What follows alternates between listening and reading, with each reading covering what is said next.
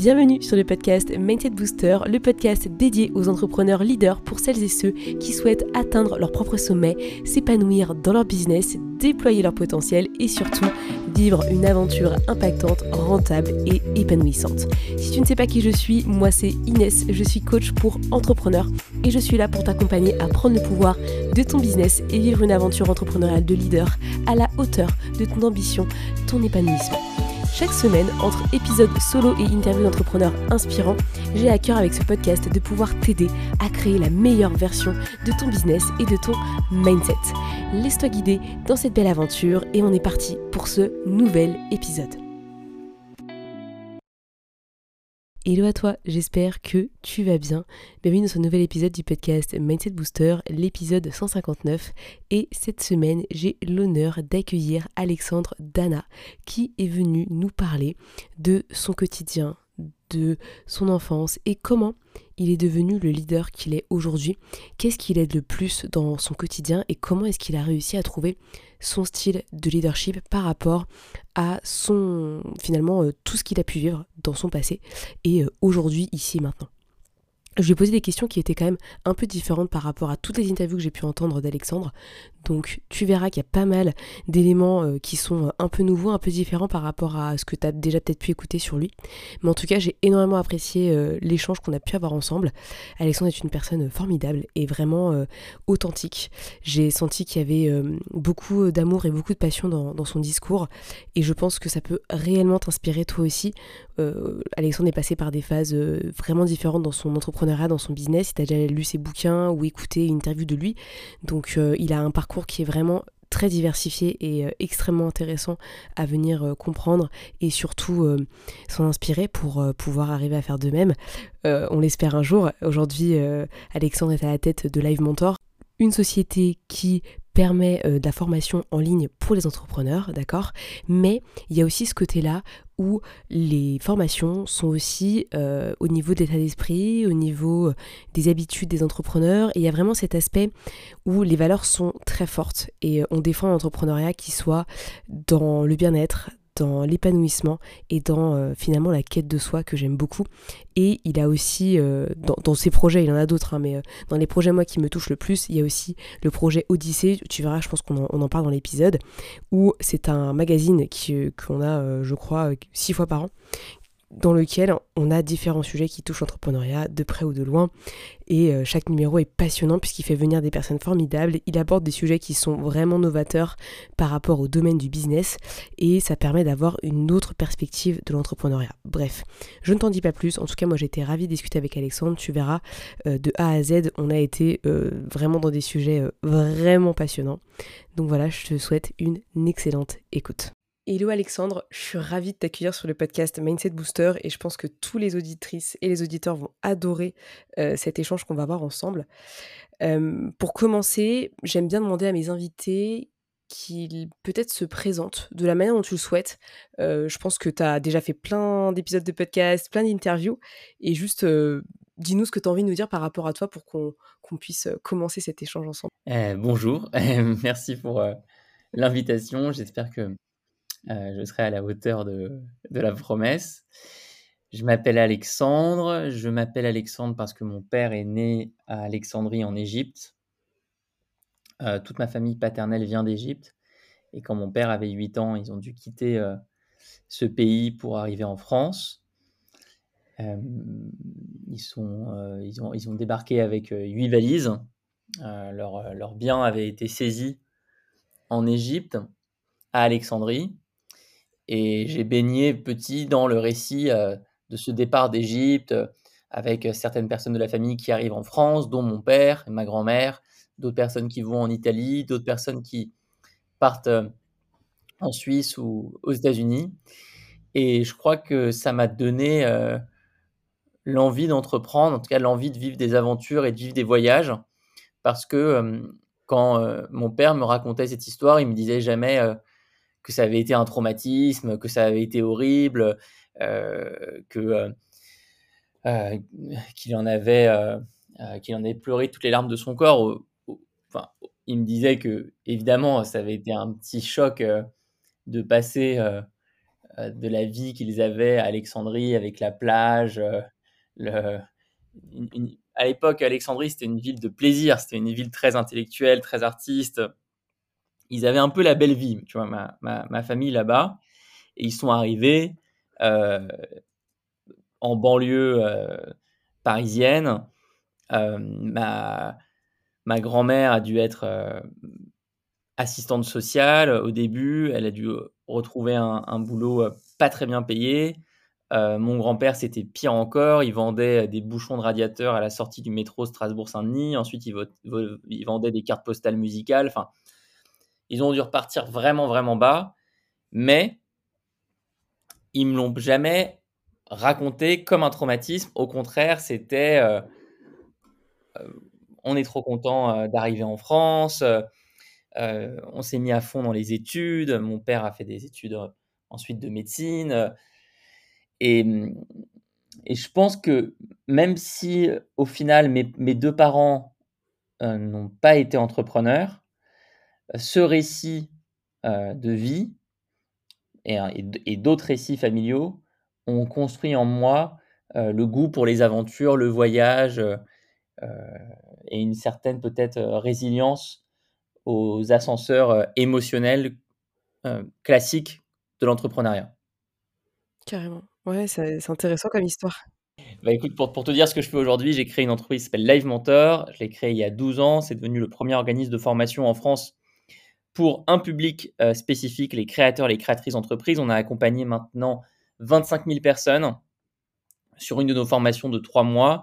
C'est des formations sur les compétences entrepreneuriales, savoir communiquer, savoir compter, savoir vendre.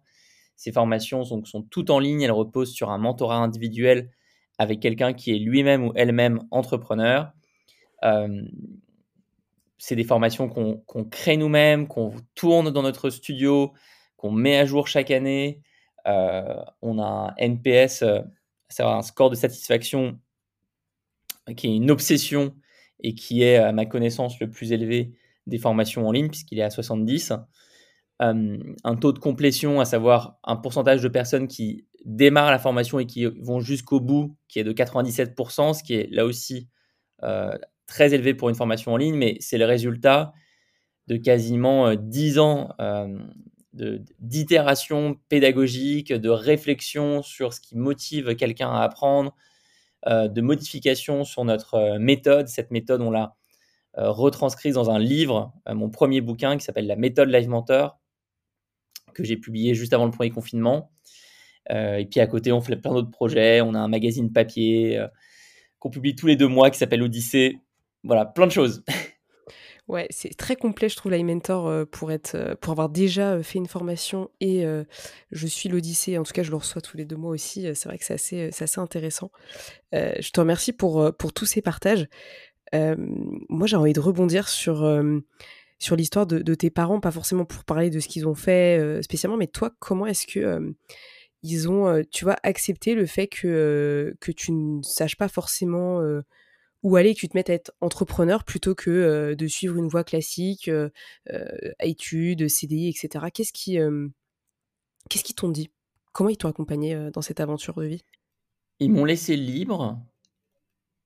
ils m'ont laissé libre. Ils m'ont laissé libre. Ils m'ont jamais interdit de monter des entreprises. C'est vrai qu'à l'âge de 19 ans, j'ai créé ma première boîte sans vraiment savoir que je devenais entrepreneur. Simplement je me suis découvert assez tôt une passion pour l'éducation et donc j'ai voulu euh, créer un premier projet autour de l'éducation. Il se trouve que pour créer un projet, il faut devenir entrepreneur.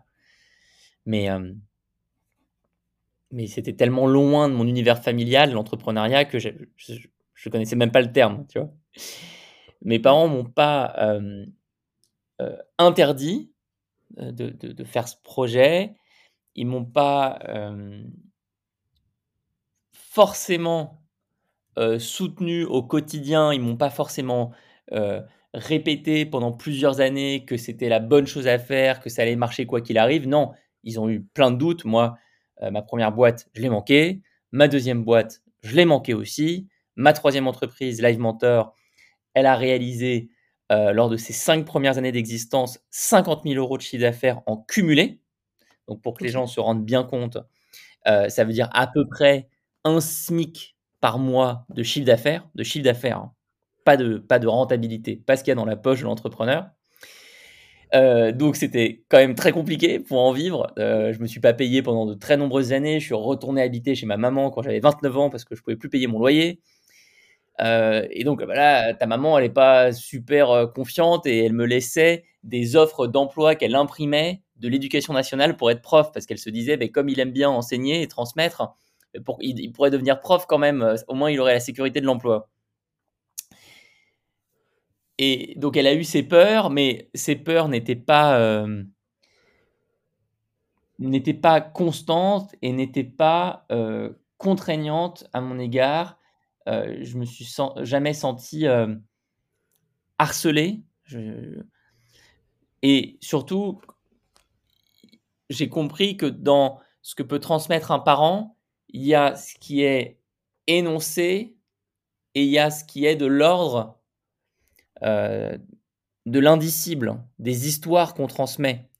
Le parcours que je t'ai raconté de la sortie d'Égypte, euh, de l'arrivée en France, euh, de mon grand-père qui recommence par vendre des bouchons de radiateur à la sortie du métro, puis ensuite des cartes postales, puis ensuite des téléviseurs l'histoire de ma maman qui, à 19 ans, euh, euh, part de sa ville natale, Lyon, monte à Paris toute seule, euh, découvre les arts du cirque, alors qu'elle vient pas d'une famille de cirque, qui décide de s'y mettre à, fond à 20, 21 ans pour finalement devenir professionnelle dans différents cirques, cirque Grus, cirque Zavata, cirque Bouglione, et pour devenir une des meilleures trapézistes volantes à 15 mètres de hauteur sans filet, bah, ce récit-là, il compte beaucoup plus dans ma construction personnelle que ce que pouvait me dire ma maman euh, lors de mes premières années d'entrepreneuriat.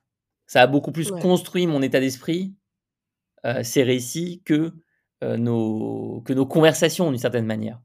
ça, je l'ai, j'ai, vraiment compris en lisant le bouquin de Carol Dweck sur l'état d'esprit.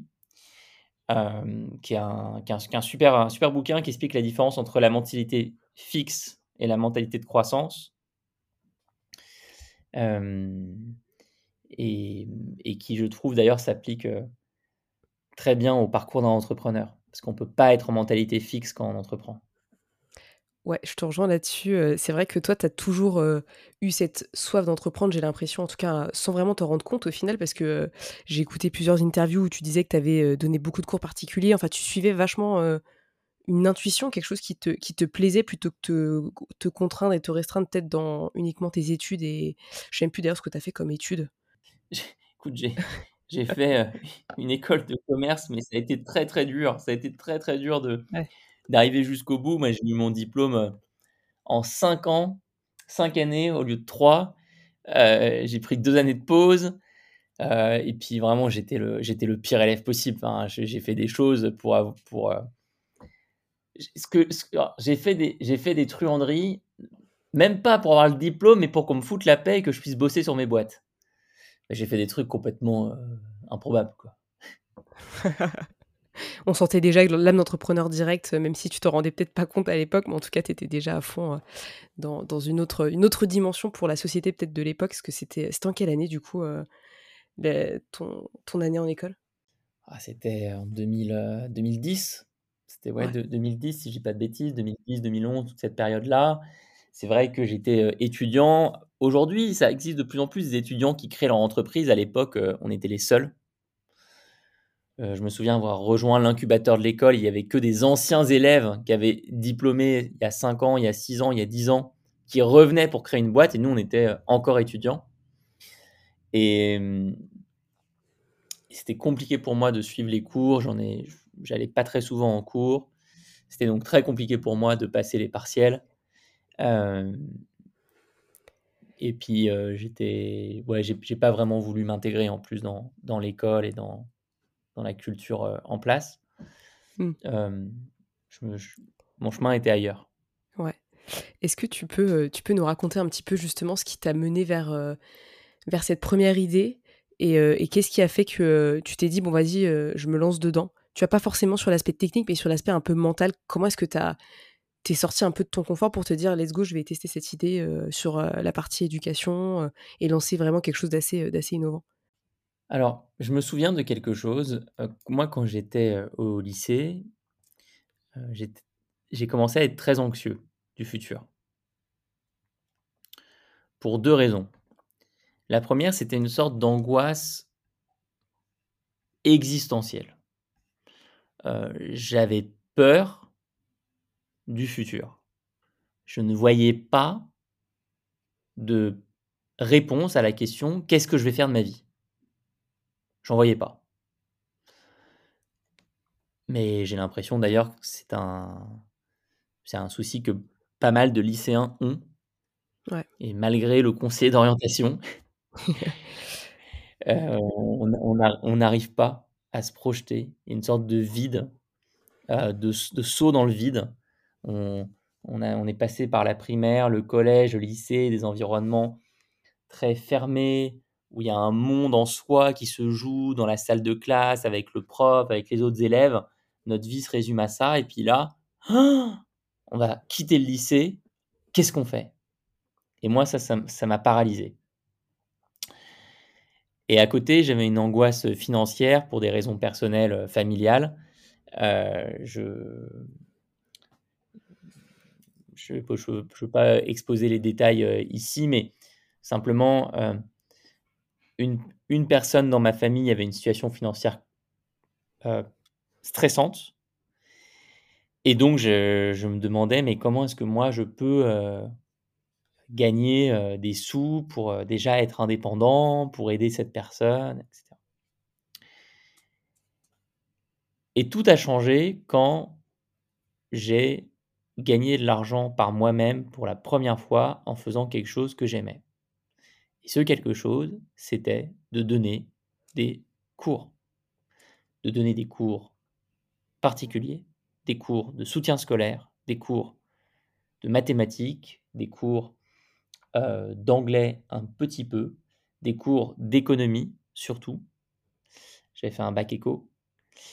Euh, et cette, cette activité qui est mais la plus basique au monde. Enfin, tu vois, y a, on, a des, y a des milliers, peut-être des dizaines de milliers d'étudiants qui donnent des cours particuliers comme, comme petit job étudiant chaque année. Moi, j'avais fait aussi. Ouais. Mais moi, tu l'as fait aussi. Tu donnais des cours de quoi? Des cours d'anglais plutôt. T'aimais ça? Franchement, ouais, j'adore ça. Et, tu as même aujourd'hui, en tant qu'entrepreneur, je donne aussi des cours de piano à, deux personnes et je trouve ça génial de, tu vois, de faire autre chose et de transmettre quelque chose qui, moi, me, passionne. tu, es, tu es comme moi, tu es accro à la transmission. voilà, voilà, voilà. c'est une bonne, c'est une très bonne addiction à avoir. moi, j'ai adoré ça. En fait, genre, je me souviens quand j'ai commencé à, à à m'intéresser à ces questions, comment transmettre, comment engager un élève, comment être le plus pédagogue possible? Et je suis rentré dans un tourbillon euh, de recherche, de lecture sur les différentes pédagogies. J'ai commencé à lire les livres de Maria Montessori, j'ai commencé à lire euh, des, ouvrages sur les, différentes manières de retenir une information. Est-ce que c'est via la lecture? Est-ce que c'est via l'écriture? Est-ce que c'est via le rôle d'un mentor. Euh, j'ai été passionné par des conférences TED qui sont super célèbres, comme celle de Ken Robinson, qui explique comment l'école traditionnelle euh, peut tuer notre créativité. Et, là, il y a eu un déclic pour moi. Il y a eu un déclic déjà très fort, d'abord au niveau de la passion, de la curiosité, de ne pas voir le temps passer. Et je me souviens avoir calmé mon angoisse, mon angoisse existentielle en me disant, mais au pire, je ferai ça. Au pire, je ferai des, je ferai des cours. Ce sera super. Mmh. J'aime ça. Euh, mais les élèves euh, me disent que je suis bon. Ils me recommandent à d'autres élèves. Et alors, deuxième déclic, ben, je peux gagner ma vie grâce à ça. Parce que là où euh, la plupart des étudiants donnent des cours quelques heures par semaine, moi j'ai une personnalité un peu addictive. C'est-à-dire que quand il y a quelque chose que j'aime, je le fais vraiment à fond. Par exemple, en ce moment, j'aime les arts du cirque. J'ai quand même installé deux pylônes de 4 mètres de hauteur dans mon appartement parisien, que j'ai choisi exprès pour sa hauteur sous plafond, de sorte à pouvoir m'entraîner six fois par semaine. Bon. Bah, à l'époque des cours particuliers, c'était pareil. Moi, je suis monté jusqu'à 35 heures de cours. C'est-à-dire que globalement, euh, j'allais pas trop dans, mon école de commerce. Euh, donc, je, donnais un peu des cours chaque jour et puis surtout le week-end. Euh, ma copine de l'époque, elle avait l'habitude. Le réveil sonnait à 7 heures, le samedi comme le dimanche. Je fonçais euh, chez le premier élève, donner deux heures de cours, et puis ensuite une demi-heure de trajet, deux autres heures de cours, un petit déjeuner, je redonnais deux heures de cours. Déjà, rien que sur le, le week-end, je pouvais enchaîner facile 15 euh, heures de cours. Et bah, du coup, ça commence à faire une petite somme. Alors en plus, soyons, soyons très transparents, euh, tu, n'es pas déclaré. Enfin, rarement j'étais déclaré. Donc, tu es sur un chiffre d'affaires non taxé. Il n'y a pas de charge. Ça, c'est intéressant. C'est intéressant. Il n'y a pas d'URSAF, il n'y a pas d'impôt sur les, sur les sociétés. Euh, il n'y a pas d'impôt sur le revenu non plus. Donc, donc au final, quand tu as 22 ans et que tu commences à gagner 2500 euros euh, de cette manière, mais c'est tout, à fait, tout à fait agréable. C'est tout à fait agréable. Et en plus d'être agréable, surtout, ça donne une forme de confiance dans la vie, dans tes capacités, dans ce que tu peux euh, devenir. Trop bien c'est un beau partage et justement, bah, toi après, ça t'a mené justement à ta première idée de business et, potentiellement à d'autres idées, je, pense par la suite.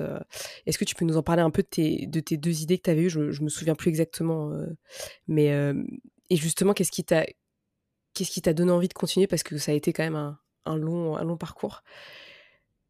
Alors, ce qui, ce qui m'a, toutes mes idées d'entreprise ont toujours été dans le secteur de l'éducation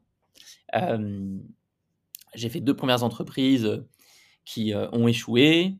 et puis la troisième, Live Mentor, a commencé en étant directement inspiré par ces cours particuliers que je donnais. Parce qu'après les avoir donnés pendant deux, trois ans en me déplaçant, j'ai reçu un appel d'une personne qui était basée à Annecy et qui m'a demandé d'aider son fils euh, pour des cours d'économie et qui m'a proposé de le faire par Skype. Et là, j'ai donné un premier cours à distance. On est en octobre 2010. Là, toi et moi, on enregistre ce podcast en septembre 2023. C'était il y a 13 ans. Il y a 13 ans, personne ne faisait des cours en ligne. À part les quelques obscurs sites pour apprendre les langues avec quelqu'un basé dans un autre pays, tu pouvais apprendre le portugais brésilien avec quelqu'un à Rio de Janeiro. Mais à part ça, personne ne fait des cours de mathématiques en ligne, personne ne fait des cours euh, de, musique en ligne, personne ne fait des cours d'entrepreneuriat en ligne. Et donc je donne ce, j'ai cette expérience, et là j'ai un déclic, j'ai un moment eureka, je me dis mais c'est incroyable, cet enseignement à distance, ça va fonctionner un jour.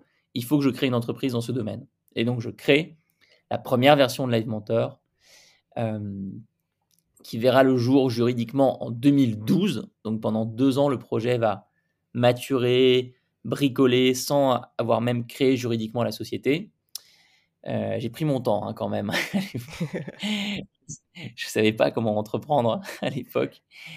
Et,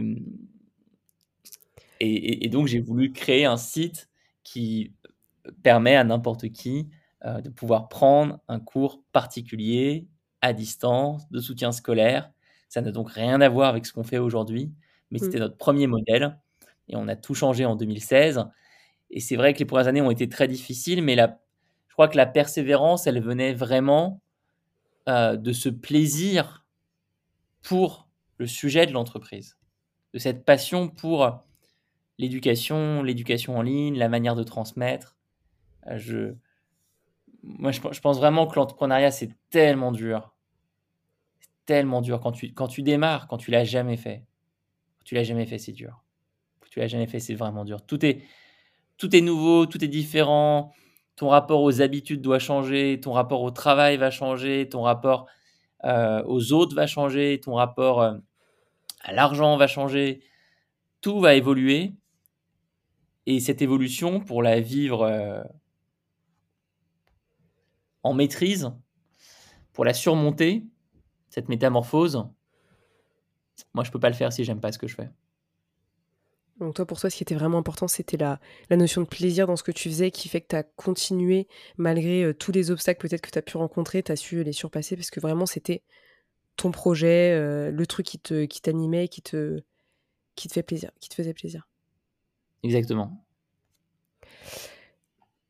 J'aimerais bien juste, euh, on fait un petit saut dans le temps. Donc là, on a parlé vraiment de, ce qui s'était passé euh, euh, dans, dans, ta jeunesse, même tes parents. Euh, tu as parlé de tes projets, de là où, où tu as commencé, ce qui est important pour toi à l'époque, et en tout cas ce qui a, ce qui a fait qu'aujourd'hui, Live Mentor a, a été créé. Et aujourd'hui, Live Mentor, c'est quand même une grosse société, une grosse entreprise française dans la formation en ligne. aujourd'hui, comment est-ce que ça se passe toi de ton côté en termes de, de leadership, en termes d'organisation Comment est-ce que toi, tu interagi avec, euh, avec ta, ta, boîte Et comment est-ce que ça se passe euh, dans ton quotidien euh, en tant que leader? Alors, le, le leadership, je pense qu'il y, y, a autant de manières d'être leader que d'être humain. Je crois que c'est la, la, première chose à dire. Je pense qu'il serait très dangereux pour quelqu'un qui écoute ce podcast de se dire tiens, je, voilà ce que c'est euh, la recette pour être un leader. Euh, moi, je crois beaucoup plus euh, à une exploration personnelle, à une introspection, à une découverte de qui on est, et en fonction de ce qu'on trouve, bah, d'adapter sa manière d'interagir avec ses équipes, sa manière d'inspirer. Il y a effectivement un avant et un après dans ma vie d'entrepreneur. L'avant, c'est ces quelques années, 5, 6 années, où euh, on est très, très, très peu nombreux sur le projet. Et il y a le après, euh, aujourd'hui, 100 salariés et 150 freelances avec qui on collabore chaque mois. Trois bureaux, Paris, Aix-en-Provence, Vannes. Euh, des investisseurs, des fonds d'investissement avec qui on échange tous les trois mois. Mmh Vous avez beaucoup de personnes. Ouais, ouais. on a même un CSE. Oui, effectivement, avec ce genre de structure, tu es obligé. on a même des délégués du personnel. Euh, alors, comment est-ce que je, je, suis euh, leader? Déjà, je pense qu'il faudrait demander à, à l'équipe. C'est eux qui pourraient répondre. Mais ce que je sais, moi en tout cas, c'est que je suis euh, quelqu'un de créatif, que je suis un amoureux des relations et que j'aime le travail, le travail artisanal. Et donc, si j'arrive à inspirer, c'est dans ces trois boîtes-là créativité, avoir des idées, communiquer ses idées, embarquer des personnes sur ces idées, euh, stimuler leur créativité à eux et à elles. Donc j'adore par exemple travailler sur notre magazine papier Odyssée avec euh, Sophie, qui est notre, la, directrice de ce, magazine.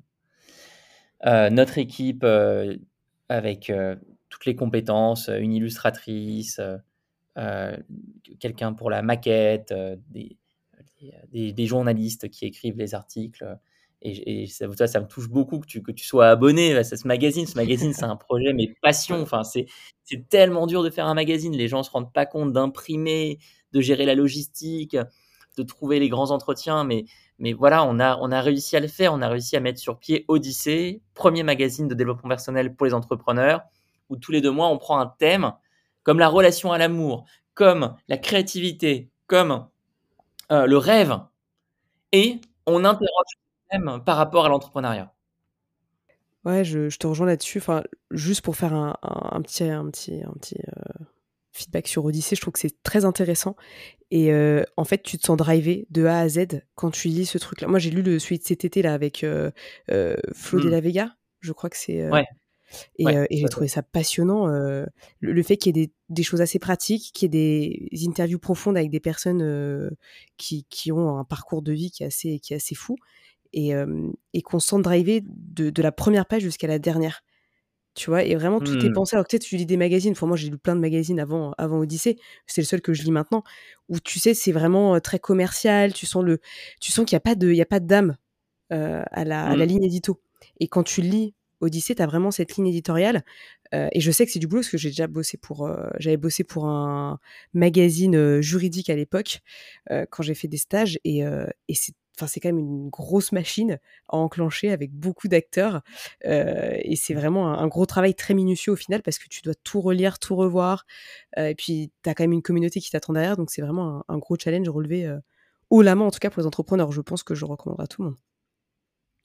Merci mille fois, ça me touche, ça me touche beaucoup parce que c'est c'est un vrai projet créatif, tu vois, de se dire on a des abonnés, on a plusieurs milliers d'abonnés, comment est-ce qu'on va les surprendre tous les deux mois?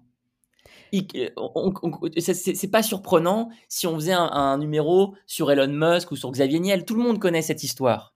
Par contre, se dire, tiens, Flo Della Vega, qui a été l'artiste le plus écouté en France en 2016, qui est quelqu'un qui a toujours été à son compte. Les artistes, ils sont à leur compte. Hein.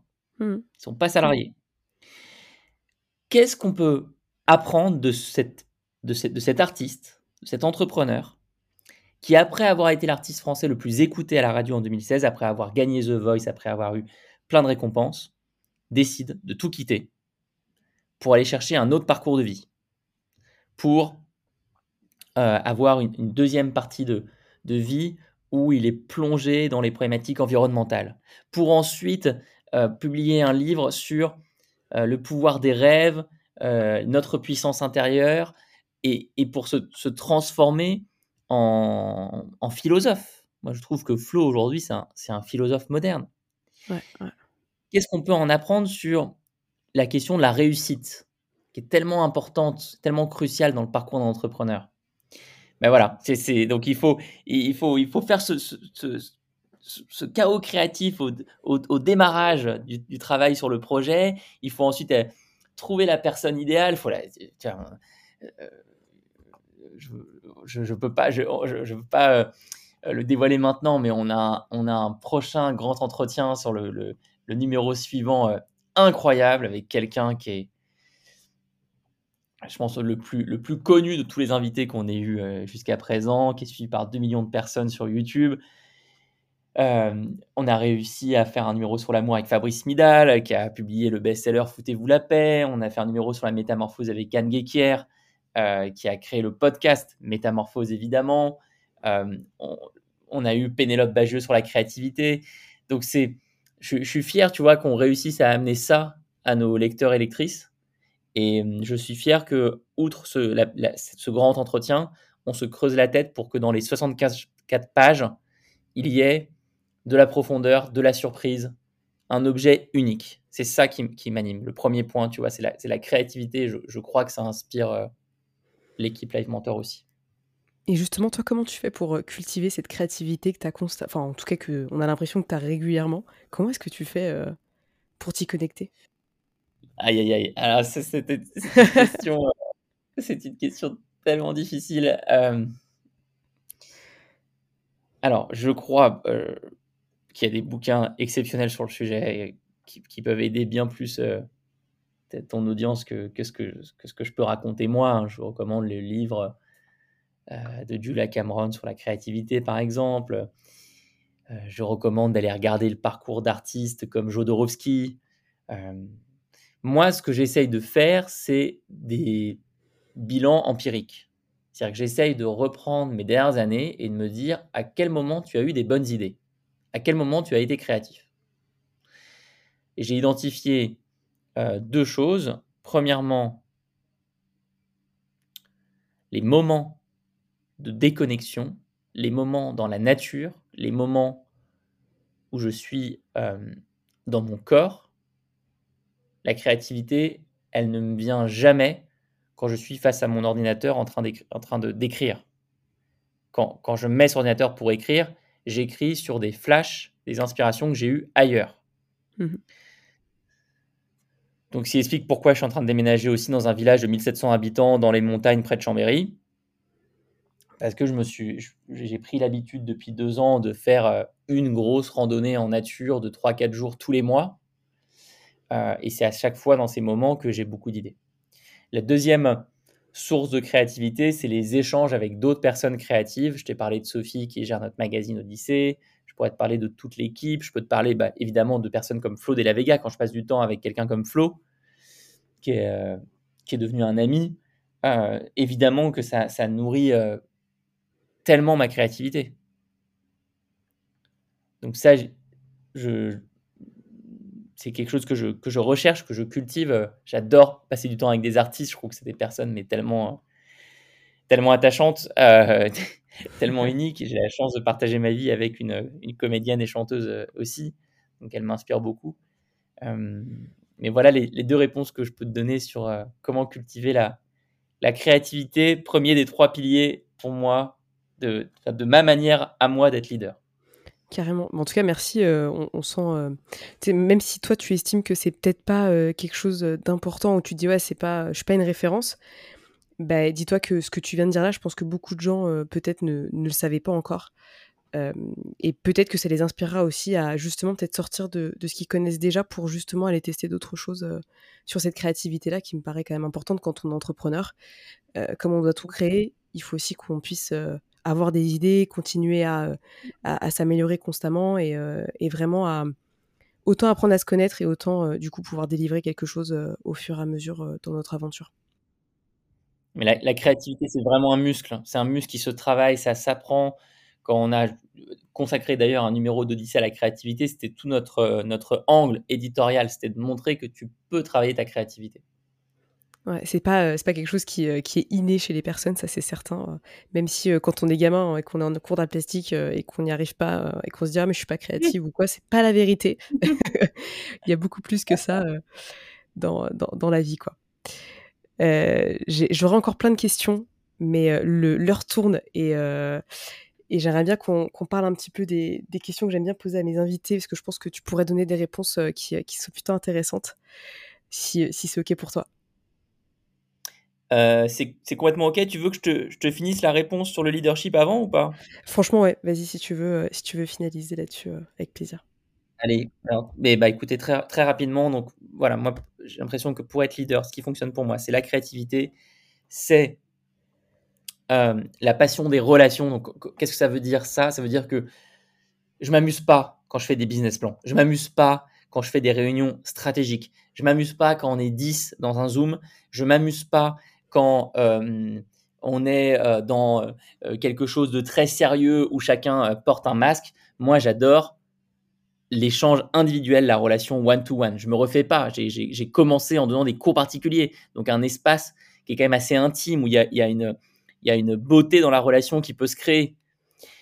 Et du coup, dans ma, boîte, j'essaye de multiplier les moments individuels, les échanges individuels, où je vais aller découvrir quelqu'un. Et, pour ça, c'est intéressant de ne pas se limiter à, la visioconférence. C'est intéressant à pas se limiter au cadre des bureaux. C'est intéressant d'aller marcher dans la forêt, par exemple. Euh, on a la chance d'avoir des bureaux à Aix-en-Provence qui sont à côté d'une forêt. Quand j'y vais, quand je vais dans ces bureaux à Aix-en-Provence, bah, j'enchaîne les heures de marche avec des gens de mon équipe. Voilà, je vais, je vais au bureau, je dis tiens, tiens, tu veux venir marcher avec moi? Ok, on y va, on marche pendant une heure c'est là que la relation peut se, que peut se créer. Et je crois que c'est plus fort que euh, ce qu'on imagine sur un discours inspirant tous les matins face à l'équipe. En tout cas, ce n'est pas mon genre à moi. Et le troisième point, c'est l'amour du, du, travail artisanal. Et donc, euh, j'essaye d'être leader en bossant directement avec les personnes sur des sujets. Euh, je sais que tu as certaines personnes qui vont être des leaders en déléguant beaucoup, beaucoup, beaucoup, en donnant des grandes orientations, et puis ensuite la personne bosse dans son coin. Moi, j'aime qu'on se mette tous les deux sur la table et on écrit ensemble, par exemple. Euh, on, pense un, un, nouveau cours, une nouvelle formation ensemble. On, on, est vraiment dans la matière. Trop bien. Merci pour ces partages. Honnêtement, c'est, je me rends compte à quel point le leadership, c'est finalement, euh, en partant de soi, qu'on le crée. C'est pas forcément en partant d'un idéal et quelque chose qui est déjà ancré dans la société. Et en fait, tu montres à quel point tu peux être leader d'une manière différente et les choses vont très bien s'agencer si après derrière bah, il y a d'autres personnes qui font les choses qui ne sont pas toi dans ta zone de génie. Et, et je pense que c'est pour ça aussi que ça fonctionne de ton côté. Tout à, tout à fait. Petite question de la fin pour, pour te challenger un petit peu. Je pense que les questions que je t'ai posées t'ont un, peu, un peu challengé déjà, mais j'ai une question à te poser qui, me paraît importante. pour toi, quelle serait ta journée idéale? Alors, pendant de nombreuses années, j'ai souffert que ma journée commence par une pensée pour mon entreprise. Je me réveillais le matin et la première chose à laquelle je pensais, c'était ma boîte. Sa trésorerie compliquée, euh, des problèmes dans l'équipe, son chiffre d'affaires. J'avais ce brouillard mental qui était constant. Et ma vie a changé quand ce brouillard a disparu et que j'ai commencé à penser à autre chose le matin, automatiquement au réveil. À penser à mes rêves ou à penser à mes ressentis euh, corporels, comment je me sens dans mon corps euh, en ce moment. Donc une journée idéale aujourd'hui, c'est de se réveiller proche de la nature ou dans la nature, de ne pas regarder le téléphone pendant la première heure de la journée et de, commencer par des exercices de souplesse. Ça, moi, j'en ai, ai, vraiment besoin parce que j'ai je, me suis mis dans un, défi sportif qui est, complexe et qui nécessite de la force, du muscle, mais qui nécessite surtout de la souplesse souplesse, c'est la clé de la longévité, c'est une des clés de la longévité. Et donc une journée idéale, elle commence par ça, des, étirements, euh, du travail sur les articulations, euh, être conscient également de ce que je mange le matin, sachant que moi je mange des trucs assez particuliers puisque je ne mange pas. Je suis en jeûne intermittent depuis très longtemps. Par contre, je prends euh, du magnésium, je prends du collagène marin pour les articulations, je prends un multivitamine. Je prends parfois aussi des protéines végétales parce que je sais qu'à un moment dans ma journée, il va y avoir un entraînement et cet entraînement, je le mets toujours au milieu de la journée. Donc ce que je fais aujourd'hui, c'est de commencer par cette, cette première phase que je viens de te décrire et ensuite je vais écrire. Alors pour le moment, comme je suis encore à Paris, je vais écrire dans des cafés. J'adore ça. J'ai mon café de référence, ils me connaissent, j'ai ma table. Euh, je suis un peu leur mascotte, quoi. Ils savent que, que, que je suis en train d'écrire euh, mon nouveau bouquin et donc euh, que je viens et que euh, j'ai toutes mes routines un peu obsessionnelles. Je commande toujours la même chose, à savoir trois trucs, ça les rend fous. Perrier, café allongé, thé à la menthe. et, je mets, je, prends les trois en même temps et je me mets là pendant, pendant deux heures, j'écris. Et puis après, vers 11h, 11h30, c'est l'heure de l'entraînement. Et donc là, je prends deux heures et demie pour m'entraîner. Euh, l'après-midi, je bosse sur euh, bah, des projets créatifs. Euh, et donc ça, c'est des appels, c'est des discussions avec bah, les, certaines personnes que j'ai mentionnées dans, cet épisode, les personnes dont avec, qui je, mène ces projets. J'essaye de faire un maximum de ces appels en marchant. J'en ai parlé récemment sur, Instagram.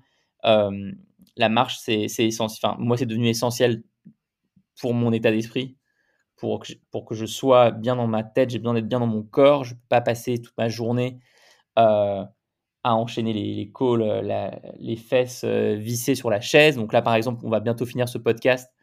je pars pour un rendez-vous. Ce rendez-vous, on le fait pas en visio, on le fait pas dans un café, on le fait dans un jardin à Paris. On va marcher pendant une heure.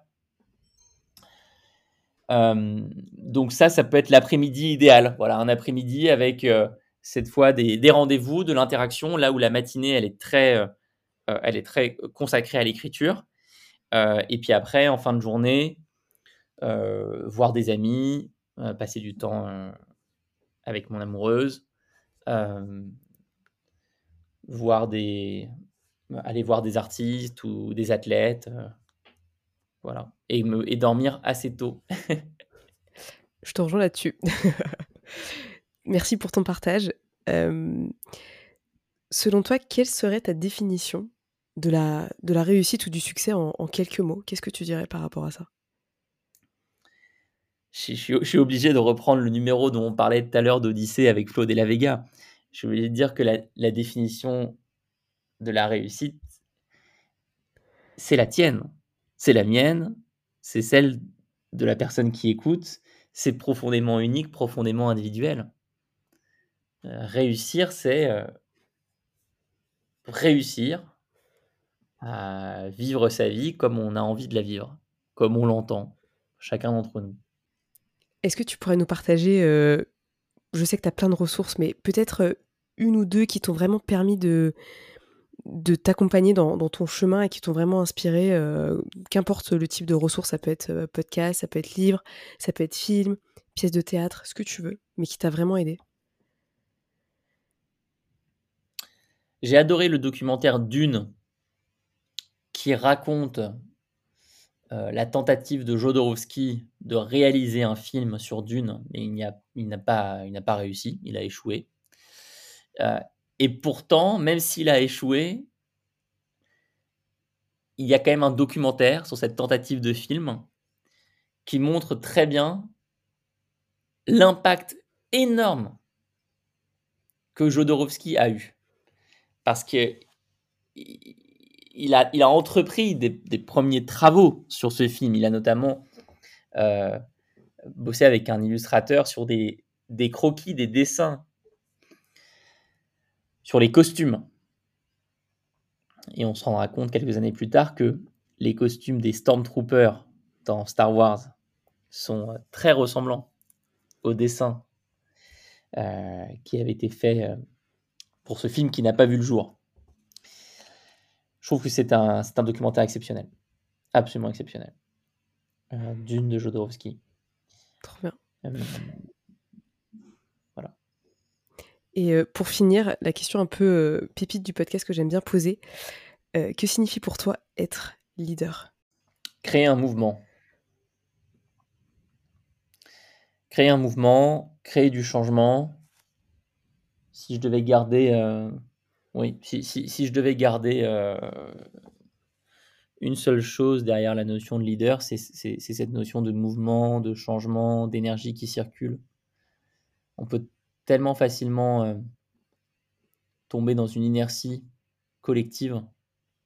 Je le vois quand tu observes les, partis politiques, quand tu observes le fonctionnement de l'État, quand tu observes le fonctionnement de, certaines grandes entreprises, euh, même aussi de, communautés, de collectivités avec 10, 20, 30 personnes. Moi, je le vois aussi chez Live Mentor, c'est un, sujet de tous les jours de garder du mouvement. Puis le mouvement, c'est la vie. On est fait pour marcher, on est fait pour avancer, on est fait pour euh, challenger le statu quo. Donc être leader, c'est ça. Merci pour tous tes partages et pour tout ce que tu as pu transmettre dans, cet épisode. Comme je sais qu'on est sur la fin et, que tu dois, tu dois bientôt nous laisser, je te pose deux questions en une.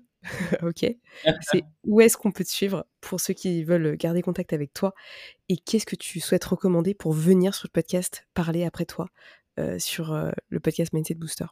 Alors écoute, moi je suis de moins en moins réseaux sociaux.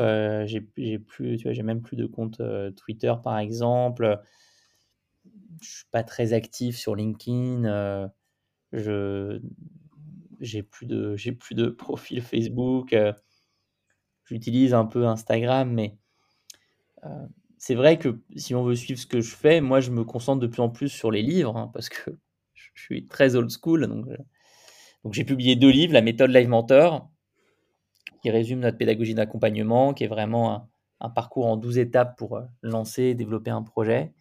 Ensuite, j'ai fait un, deuxième livre aux éditions Erol qui s'intitule Entreprendre et surtout être heureux, où là, j'aborde le sujet du bien-être pour les entrepreneurs, en, m'interrogeant, en examinant les sources de la souffrance chez les entrepreneurs, spécifiques aux entrepreneurs.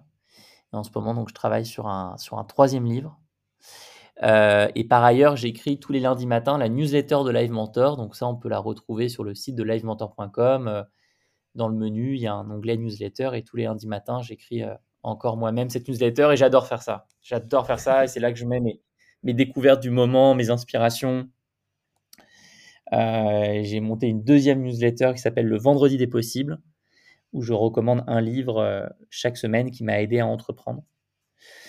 Voilà euh, à peu près où on peut me trouver. Et, un invité qui, je pense, serait exceptionnel sur ce podcast, c'est Pierre David, fondateur de l'Académie de la haute performance, qui est préparateur mental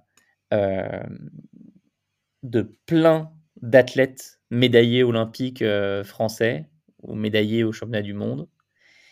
Euh, Pierre David est un ancien boxeur de haut niveau qui a été champion de France. C'est un type euh, fantastique qui a inventé le concept de dépolarisation et qui a publié plusieurs livres euh, que je recommande chaudement. Merci Alexandre pour tout ça, pour tes partages et, pour ta présence ici. Et vraiment, je te souhaite le meilleur pour la suite. Ben, merci à toi, c'était super cette invitation et bravo pour ce que tu fais parce que je pense que ces sujets d'état d'esprit sont encore assez peu euh, priorisés par les entrepreneurs. Donc on a, on a besoin de gens comme toi. Merci Alexandre, encore une fois, d'être venu sur le podcast. C'était vraiment super. Et j'avais depuis longtemps l'idée qu'il vienne sur le podcast. Et enfin, il est venu et il nous a partagé pas mal de pépites sur son parcours, son état d'esprit, ce qu'il fait pour lui et ce qu'il permet finalement d'être la personne qu'il est aujourd'hui parce qu'il a énormément évolué et changé pour être l'entrepreneur qu'il est maintenant et se construire une vie qui lui correspond le mieux. Donc j'espère qu'en tout cas son parcours t'a inspiré, sa connaissance et tout ce qu'il a raconté sur son leadership t'a aussi aidé à te rendre compte de peut-être toi ce que tu devrais faire pour continuer à développer ton leadership. Enfin bref, tu peux retrouver bien entendu tous les liens euh, de Live Mentor et d'Alexandre Dana dans la description. N'hésite pas à lui envoyer un petit message pour le remercier pour cette interview. Peut-être ça lui ferait énormément plaisir. Et en tout cas, moi je te dis à la semaine prochaine pour un nouvel épisode ensemble sur ce podcast. Et encore merci de me suivre chaque semaine. N'hésite pas à partager l'épisode, à me laisser une note 5 étoiles sur Apple Podcast ou sur Spotify. Et moi je te dis à très vite. Prends soin de toi. Ciao Merci à tous d'avoir écouté ce podcast, je suis ravie de l'enregistrer chaque semaine. Maintenant, c'est à toi de jouer. Si tu veux m'aider à faire connaître ce podcast et si tu penses qu'il peut aider les autres, je t'invite à le partager sur tes réseaux, en parler à tes proches et si tu as Apple Podcast, à me mettre une note 5 étoiles. Cela permettra de booster le mindset booster. A très vite pour de nouvelles adventures.